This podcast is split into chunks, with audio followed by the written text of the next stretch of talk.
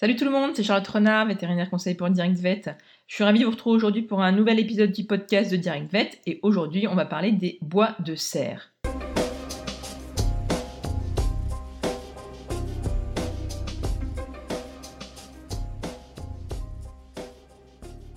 Alors les bois de serre, qu'est-ce que c'est? Bah, C'est tout simplement les bois des serres qui tombent dans la nature, qui sont ramassés et ensuite qui sont commercialisés pour servir comme jouet à mâcher pour nos toutous. Donc c'est devenu très rapidement un jouet très populaire chez les propriétaires de chiens, notamment via les blogs, les forums, les réseaux sociaux, Facebook, etc.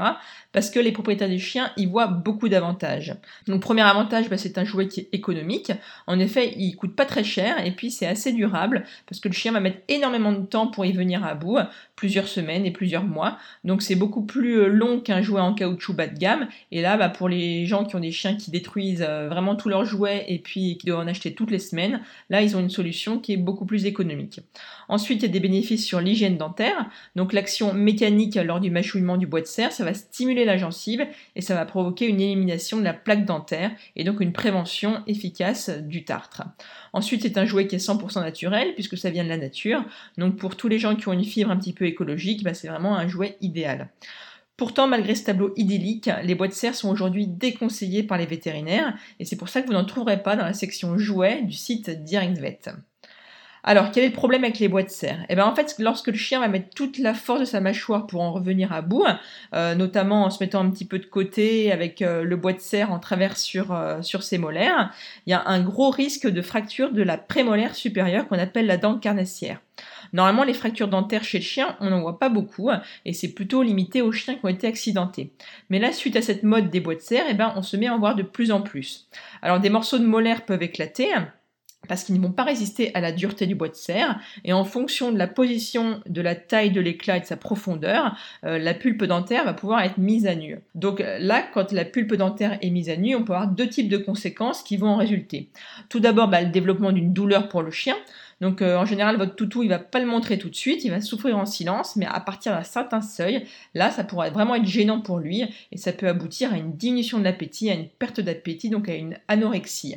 Ensuite, euh, deuxième inconvénient, bah, comme euh, il y a une porte ouverte en fait au niveau de la dent vers les vaisseaux sanguins, il peut y avoir une infection dentaire qui se développe, donc ça peut aboutir à un abcès au niveau de la racine de la dent, et puis ça peut partir un petit peu plus loin au niveau de l'os, ou se disséminer carrément par sanguine et aller jusqu'au cœur, donc euh, avec un risque d'endocardite. Sachant que les endocardites suite à des problèmes dentaires, c'est un, un problème qui est assez fréquent. Alors, donc depuis la mode des bois de serre, ben, les vétérinaires spécialisés en dentisterie ont vraiment vu une forte augmentation de ces fractures de carnassière. Donc ces fractures doivent être soit traitées par des techniques classiques de comblement du canal dentaire, soit carrément par une extraction dentaire quand le traitement conservateur n'est pas possible ou est trop compliqué. Du coup, suite à cette recrudescence de cas, un vétérinaire spécialiste anglais a diffusé une mise en garde pour avertir au maximum la profession vétérinaire et il a signé cette mise en garde avec cinq autres vétérinaires spécialistes. Donc les complications de fracture dentaire représentent un risque pour le chien, donc un risque pour la santé, et puis en plus elles ont un coût substantiel parce que euh, bah, va falloir payer des frais vétérinaires. Donc euh, moi ce que je vous conseille c'est mieux vous prévenir que guérir et éviter les de serre chez les chiens et puis tous ces jouets qui sont très durs. Parce que au final on voulait un jouet qui soit euh, bon pour l'hygiène dentaire et puis qui coûte pas très cher et bah, c'est tout l'inverse qui se passe parce qu'on a un jouet qui va vous coûter cher parce qu'il va falloir payer des frais vétérinaires et puis on voulait faire attention à l'hygiène dentaire et au final les dents vont se retrouver abîmées. Alors, est-ce qu'il faut éviter les bois de serre chez tous les chiens? Donc, pour les vétérinaires spécialistes, la conclusion est sans appel et c'est oui, il faut éviter les bois de serre chez tous nos toutous. Et même pour élargir, il convient d'éviter tous les jouets qui sont trop durs pour eux et qu'on ne peut pas déformer avec la main ou entailler avec son ongle. Donc, euh, tout ce qui est plus dur que la dent, en fait, peut casser la dent. Donc, c'est le cas des bois de serre, des sabots de veau ou de bœuf, euh, des os qui sont très durs et de tous les jouets en plastique très durs. Les jouets qui sont au final à recommander bah, c'est des jouets euh, très résistants en caoutchouc naturel comme les Kong. En plus, ils sont euh, naturels parce que c'est du caoutchouc naturel. Donc là, on donne rien de chimique. Alors après, on peut un petit peu nuancer cette conclusion des vétérinaires spécialistes et dire quand même, bah, si vous avez un chien qui ne met pas toute sa force sur le bois de serre et qui cherche juste à rogner de manière superficielle et que vous voyez que c'est pas risqué, à ce moment-là, vous pouvez décider de lui laisser. Mais vraiment pour un gros destructeur qui met toute sa force en porte-à-faux euh, sur le bois de serre serre le casser, là vraiment il vaut mieux éviter.